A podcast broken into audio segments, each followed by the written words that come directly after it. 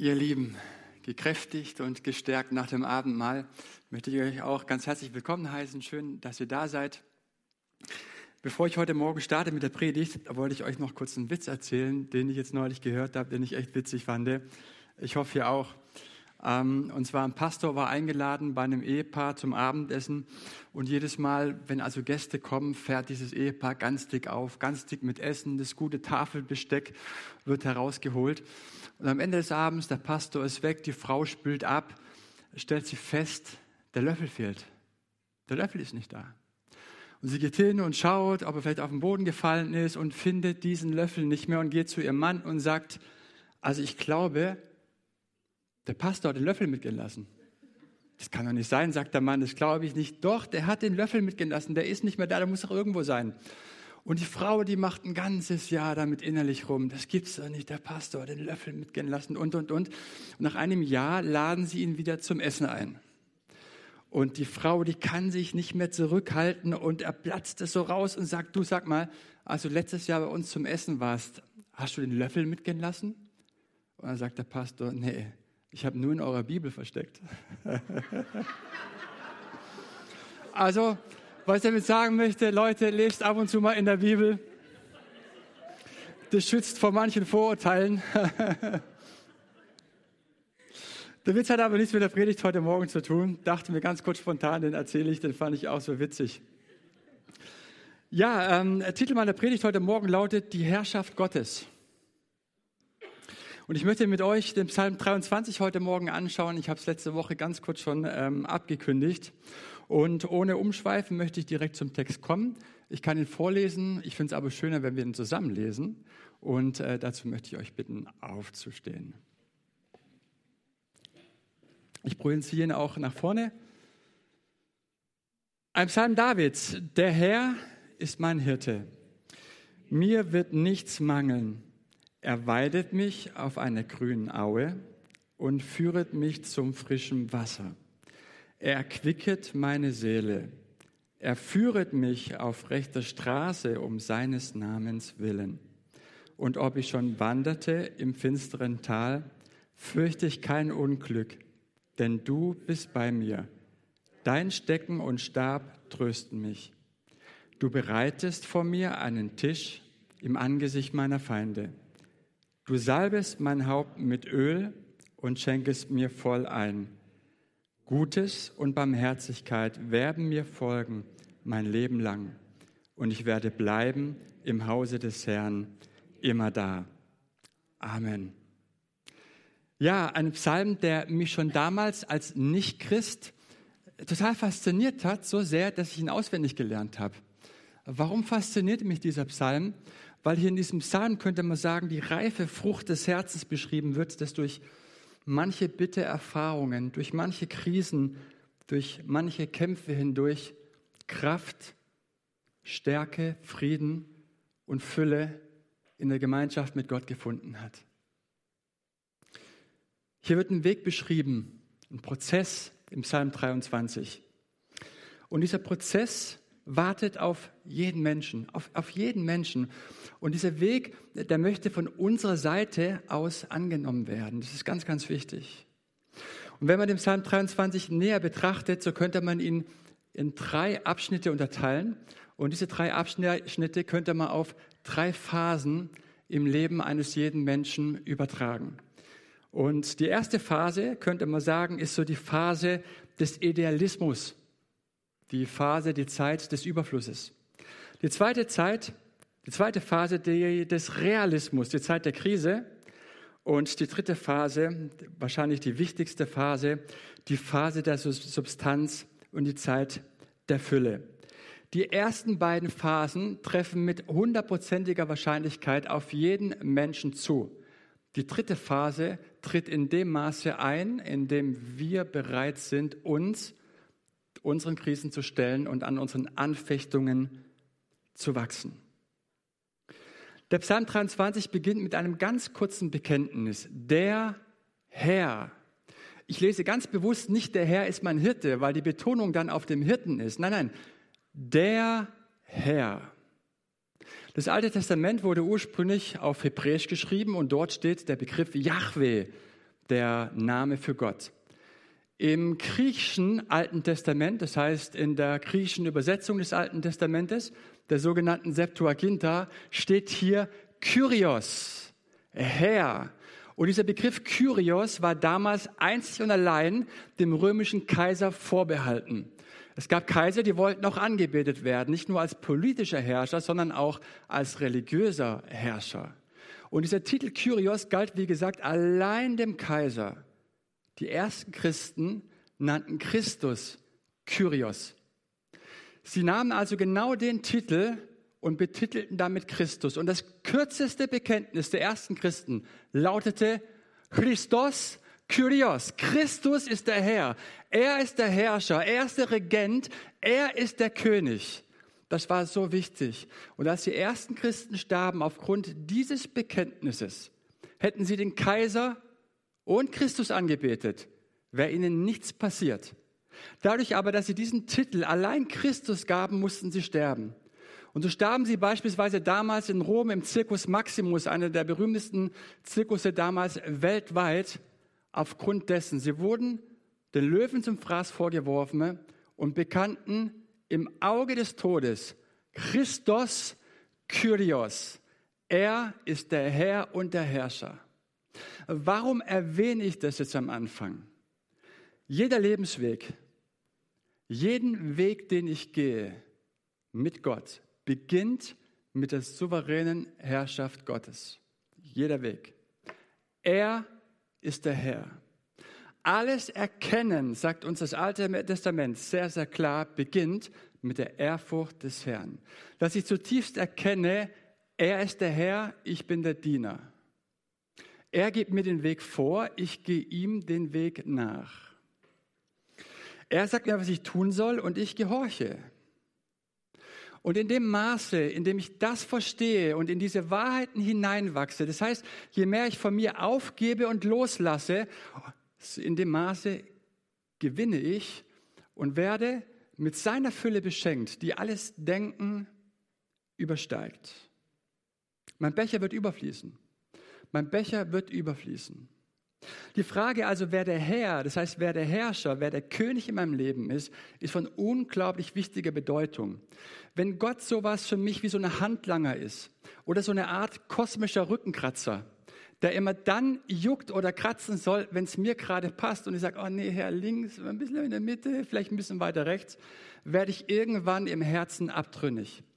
Und der im Herzen Abtrünnige wird Gott immer nach dem beurteilen, was er alles nicht getan hat welche Gebete er nicht erhört hat, welche Wünsche er mir nicht erfüllt hat. Derjenige aber, der für Gott mit ihm in so einer Liebe unterwegs ist, mit dem Bewusstsein dafür, wer er ist, wird Gott immer nach dem beurteilen, was er getan, was er gesagt und was er verheißen hat. Der Herr ist mein Hirte. Alles beginnt mit der souveränen Herrschaft Gottes in meinem Leben. Lasst uns zur ersten Phase kommen, die Phase des Idealismus, die Zeit des Überflusses.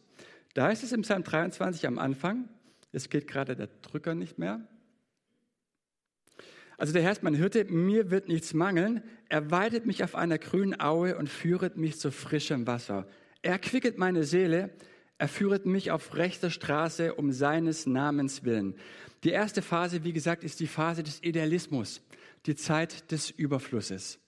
Eine Zeit, könnte man betiteln, also die perfekte, heile Welt. Hier in dieser Welt oder in dieser Phase haben wir Überfluss, sind im Vollbesitz unserer Kräfte. Der Herr selbst heißt es hier, führt uns zu frischem Wasser. Er weidet uns auf einer grünen Aue. In dieser Phase träumen wir. In dieser Phase geben wir uns sogenannten guten Illusionen hin.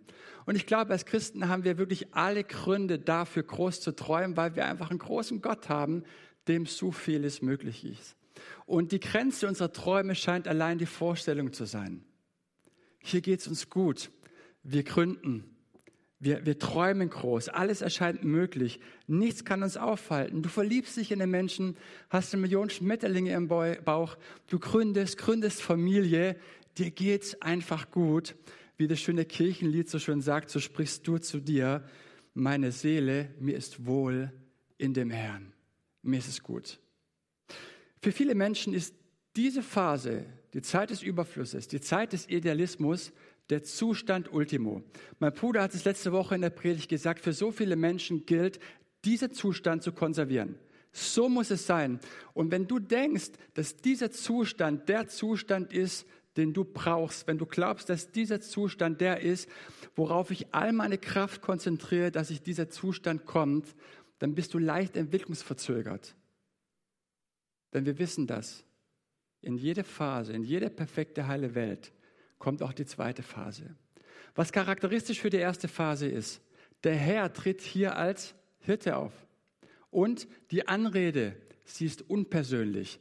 Es wird von dem Herrn gesprochen. Aber wie gesagt, alles beginnt erstmal mit der souveränen Herrschaft Gottes.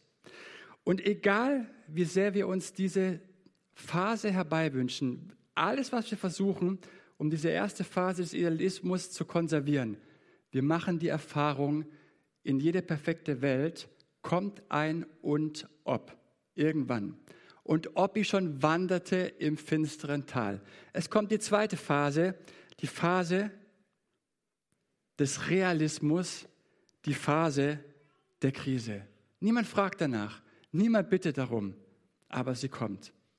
Thomas Harry, Schweizer Pastor und Buchautor, beschrieb mal in einem seiner Bücher eine Situation, und zwar von Schweizer Auswanderern, die im 20. Jahrhundert von der Schweiz nach Amerika ausgewandert sind.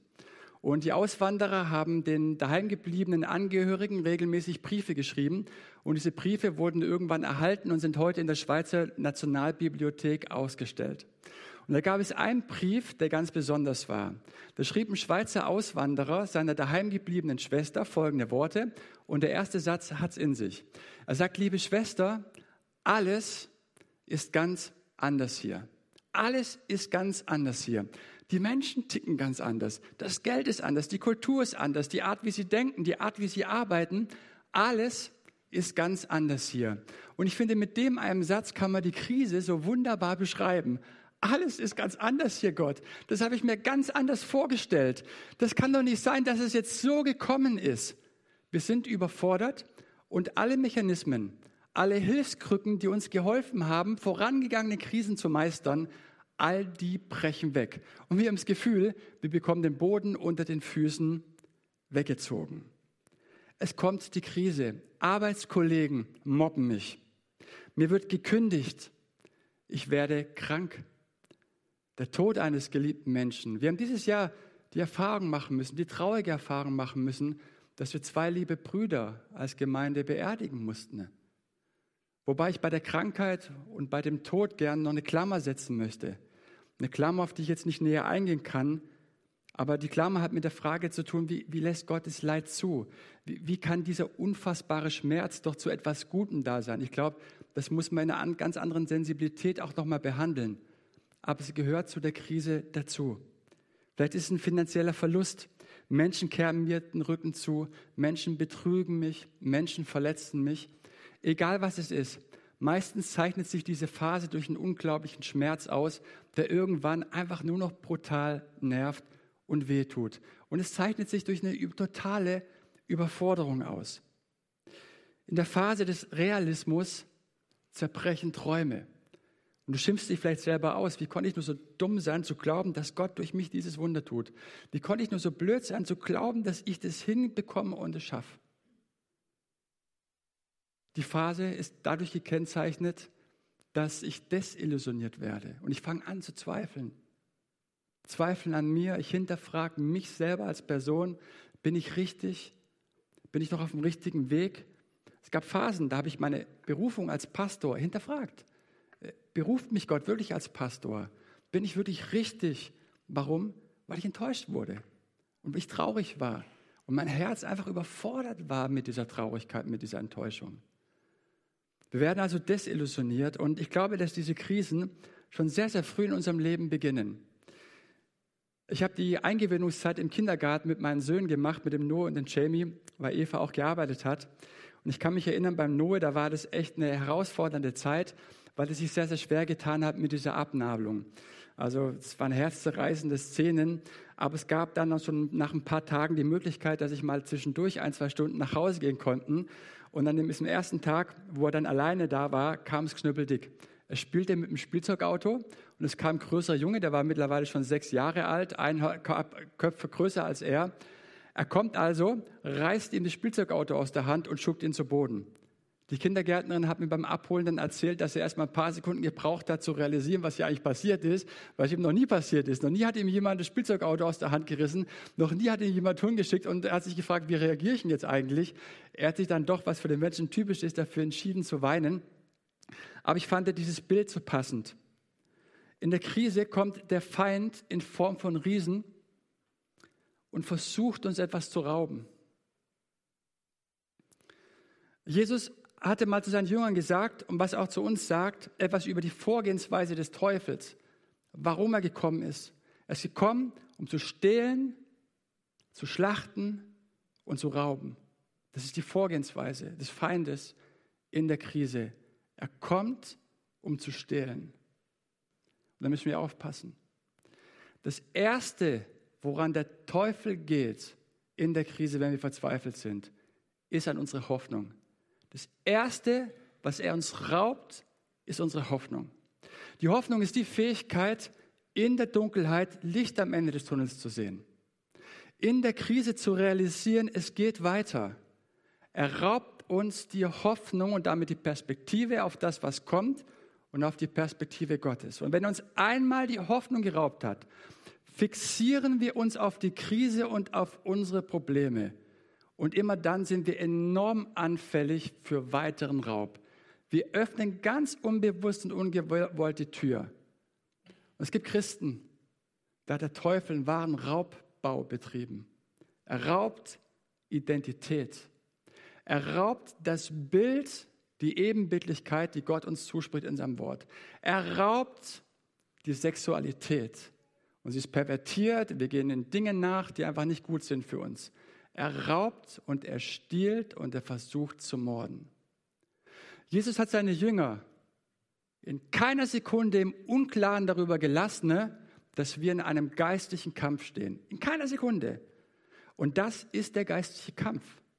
Unter anderem.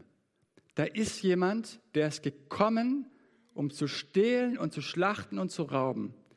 Und ich muss verstehen als Christ, ich stehe in diesem geistlichen Kampf.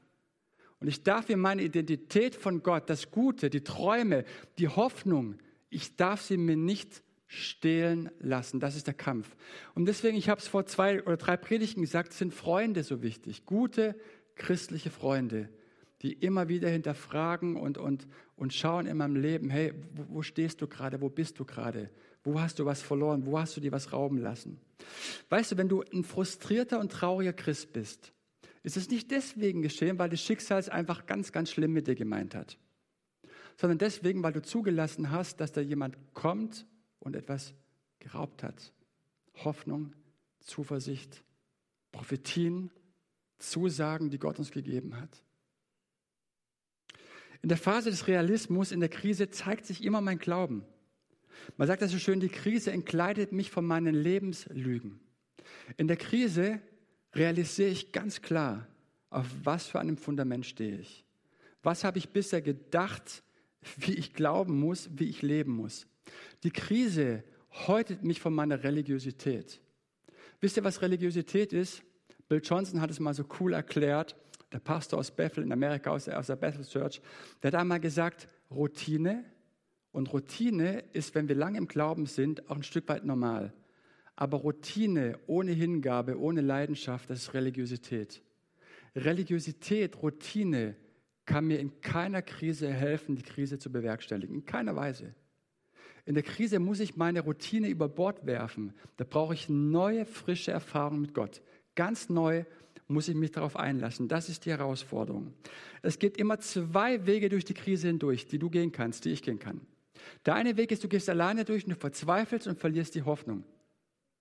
Die andere Möglichkeit ist, du gehst mit Gott durch. Und der mit Gott durchgeht, an Gott festhält, der wird feststellen, dass die Krise niemals bei der Krise, dass es an der Krise an sich geht, um die Krise an sich, sondern immer um das, was danach kommt, immer um diesen Becher, der überfließt. An den müssen wir immer denken, an diesen überfließenden Becher. Darum geht es in der Krise, immer. Gott sieht immer das, was danach kommt. Du musst verstehen, dass durch jede Krise Gott uns auf einen größeren Sieg vorbereitet hat. Darum geht es in der Krise. Es geht immer um das Bessere, was danach kommt. Das heißt, dein Stecken und Stab trösten mich. Sie führen mich auch aus dem Tal hinaus.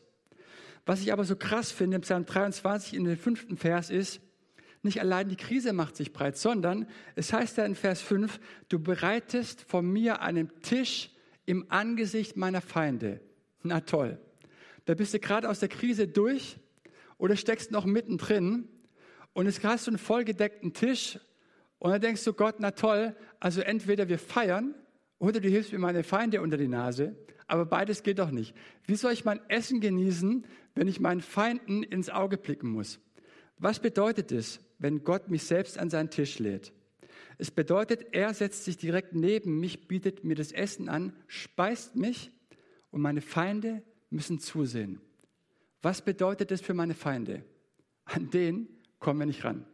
Hätten wir den Kevin allein erwischt in seinen Zweifeln, in der Hoffnungslosigkeit, in der Fixierung auf seine Probleme, hätten wir vielleicht eine Chance gehabt. Aber so sitzt er mit Gott da, an den kommen wir nicht ran.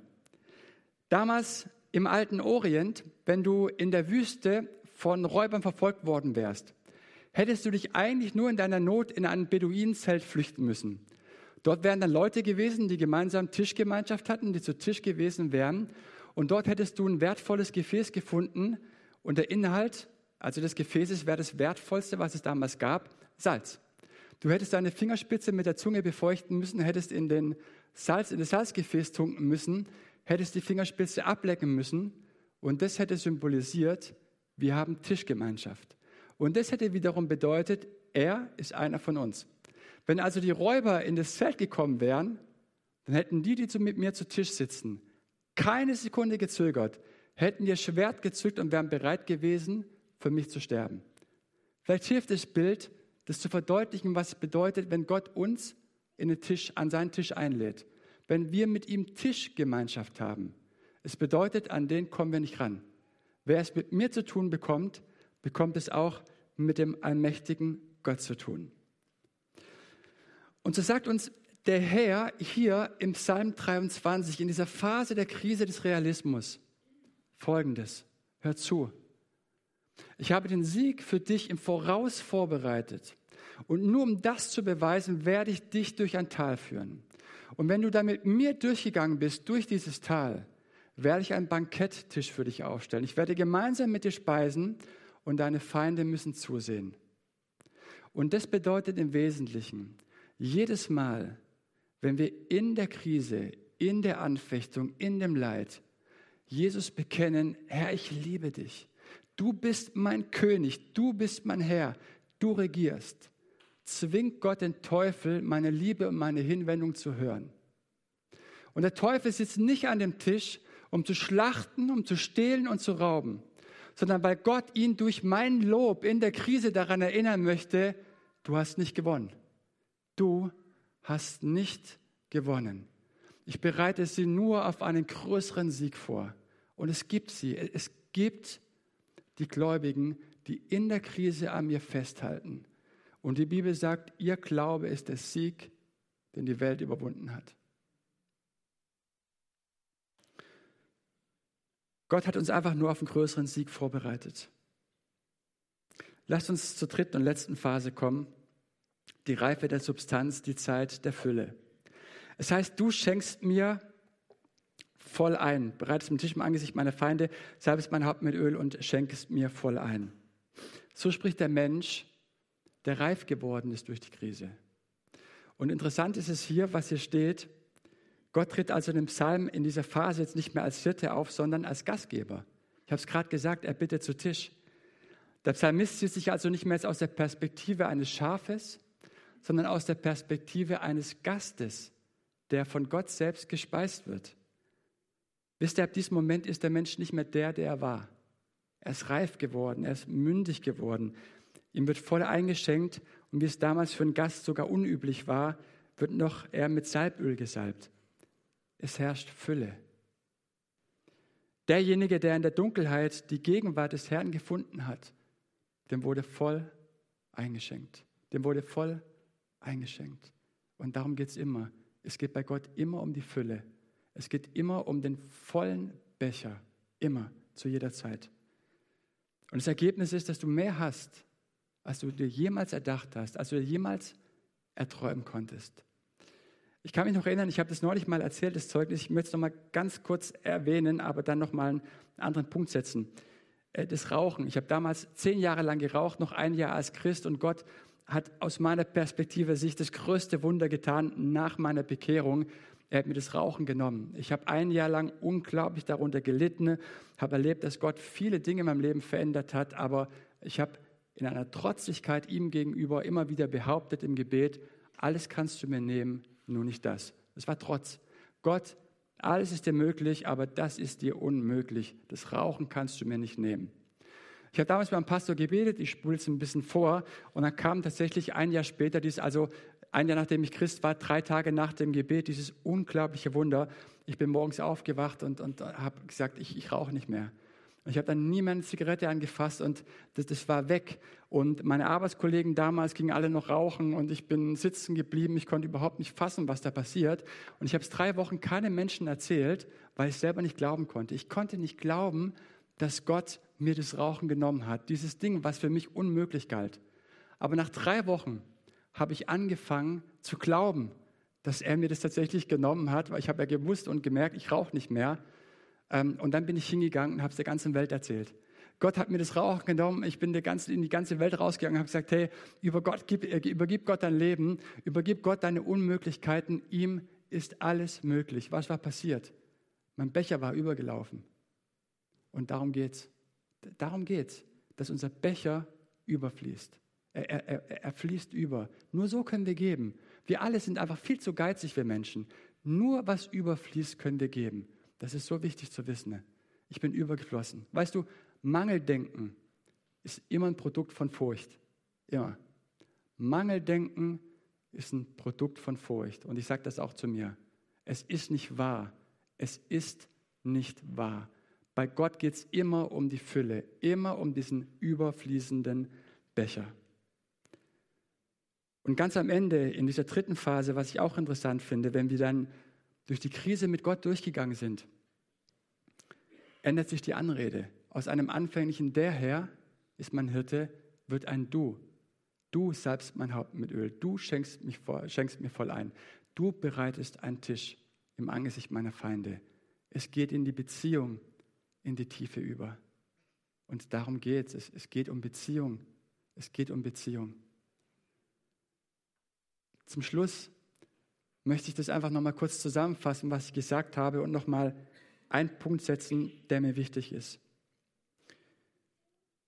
Ist Gott mein Freund? Ja, aber er war mein Herr, bevor er mein Freund wurde. Meine Freundschaft mit Gott kann immer nur dorthin gehen, wo zuvor seine Herrschaft war. Wo ich ihm vertraut habe, wo ich ihm gesagt habe, Herr, ich sehe keinen Ausweg, aber ich glaube, dass du den Weg für mich weißt und ich vertraue dir und bekenne, du bist der König aller Könige. Ich kann nicht in Freundschaft dorthin gehen, wohin ich mit ihm nicht als Herrscher gegangen bin. Das geht nicht. Viele Christen haben kein Beziehungsproblem mit Gott. Sie haben ein Herrschaftsproblem. Kein Problem damit, Gott auf ihre Ebene runterzuziehen. Dort ist er mein Kumpel, mein bester Freund, mein Daddy und, und, und. Aber er ist nicht mein Herrscher. Viele Christen haben kein Problem mit Mangel. Wenn ich fragen würde, weiß irgendjemand nicht, was er heute Abend zu Abend isst? Hat irgendjemand einen leeren Kühlschrank und weiß, also heute Abend habe ich nichts mehr zum Essen, das würde ich als Mangel betiteln. Ist jemand hier? Wahrscheinlich nicht. Und wenn, komm bitte nachher auf mich zu, du sollst nicht so rausgehen und nach Hause gehen. Also, wenn ich fragen würde, hat irgendjemand ein Problem mit Mangel, dann würden wir wahrscheinlich Nein sagen. Wenn ich aber fragen würde, hat irgendjemand ein Herrschaftsproblem? Wer regiert über meinen Besitz? Wer regiert über mein seelisches Befinden, wer regiert über meine Süchte, wer regiert. Vielleicht, ich sage es ganz vorsichtig, vielleicht würde da die Antwort ganz anders ausfallen. Meine Herrschaft oder meine Freundschaft mit Gott kann immer nur dahin gehen, wo zuvor seine Herrschaft war. Es geht gar nicht anders. Nur dort geschieht Tiefe. Und ich habe heute Morgen durch diese Predigt in der Vorbereitung ganz stark den Eindruck gehabt, dass Gott uns einlädt, die Beziehung zu ihm wieder aufzunehmen. Dass vielleicht der eine oder andere hier ist, der diese Beziehung irgendwann auf der Strecke losgelassen hat. Dass er jeden Sonntag hier ist, aber trotzdem irgendwie religiös geworden ist, wo Routine da ist oder wo du verzweifelt bist und Gott uns einladen möchte, seine Hand wieder zu ergreifen, den Prozess wieder aufzunehmen, mit ihm weiterzugehen. Das Tal ist nicht böse, aber es dient dazu, in eine Tiefe und Fülle hineingeführt zu werden, die wir ohne Tal niemals bekommen würden. Und so möchte ich dich einladen, Gott dein Leben zu übergeben, neu zu übergeben, ihm die Herrschaft über dein Leben anzuvertrauen. Es geht immer, dass wir ihn anbeten um seiner selbst willen. Niemals darum, dass wir ihn anbeten, nur insoweit es unsere Anfechtung zulässt. Es geht immer um ihn. Es geht nicht darum, ihn anzubeten, es dann zu schaffen und dann zu glauben, jetzt bekomme ich was von ihm. Nein, es geht immer um die souveräne Herrschaft Gottes. Sie zu ehren, sie zu loben, sie zu preisen. Das ist der Punkt. Darum geht es in unserem Leben. Und er möchte Herr und der Erlöser in unserem Leben sein. Und dazu möchte ich uns einladen. Wir werden jetzt nochmal das Lied singen. Das letzte, vorletzte Lied, das wir im Lobpreis gesungen haben. Und ich finde, dieses Lied bekennt es auch so schön. Da ist von einem Tal die Rede, aber auch von dieser Herrschaft Gottes. Und ich möchte dich einladen, auch dieses Lied mitzusingen als, als Bekenntnis. Und sagen, Gott, du bist mein Herr, du bist mein Herrscher. Ich, ich sehe keinen Ausweg, vielleicht jetzt gerade in meiner Lebenssituation, aber ich bekenne, du bist mein König. Und ich weiß, du hast den Weg. Und ich weiß, mit dir wirst du mir auch wieder die Perspektive geben, durchzuhalten und in eine Fülle hineingefüllt zu werden, die ich jetzt nur ansatzweise erahnt habe. Lasst mich beten und dann werden wir noch dieses Lied singen. Herr Jesus, ich danke dir dafür, dass du unser Herr bist. Du bist der Kyrios, du bist der Herrscher in meinem Leben. Es tut so gut zu wissen. Du bist der König, du regierst und deine Herrschaft ist souverän in meinem Leben. Und als diesen Herrn möchte ich dich anbeten. Als diesen Herrn und Erlöser möchte ich dich preisen. Und ich danke dir von ganzem Herzen, dass du einen Weg mit uns gehst, mit jedem, der hier ist. Einen Weg mit uns geben möchtest, einen Lebensweg bestreiten möchtest. Und wir dürfen uns dir vielleicht zum allerersten Mal heute Morgen anvertrauen. Dir unser Leben übergeben. Sagen, Herr, du sollst mein Herr und Erlöser sein. Wir dürfen dir all die Schuld, all das, was drückt in unserem Herzen, all das, was lastet, wir dürfen es dir übergeben, dürfen dich in unser Leben einladen und dürfen erleben, was es bedeutet, Überfluss zu haben. Aber ich bete auch für alle Brüder und Schwestern, die vielleicht schon länger im Glauben sind, die in eine Routine hineingekommen sind, in ein Fahrwasser, wo vielleicht gar nicht mehr so die Lebendigkeit da ist, wo diese Echtheit, diese Beziehung, diese Tiefe zu dir gar nicht mehr da ist, Herr dass du selbst jetzt deine Hand in ihr Leben streckst, dass sie sie ergreifen und wieder neu bekennen, dass du der Erlöser und der Herr bist. Nur das, was fremd ist, was fasziniert, was übergroß ist, Herr, das, das haut uns von den Socken. Und als dieser Gott möchtest du uns immer wieder begegnen, ganz neu begegnen.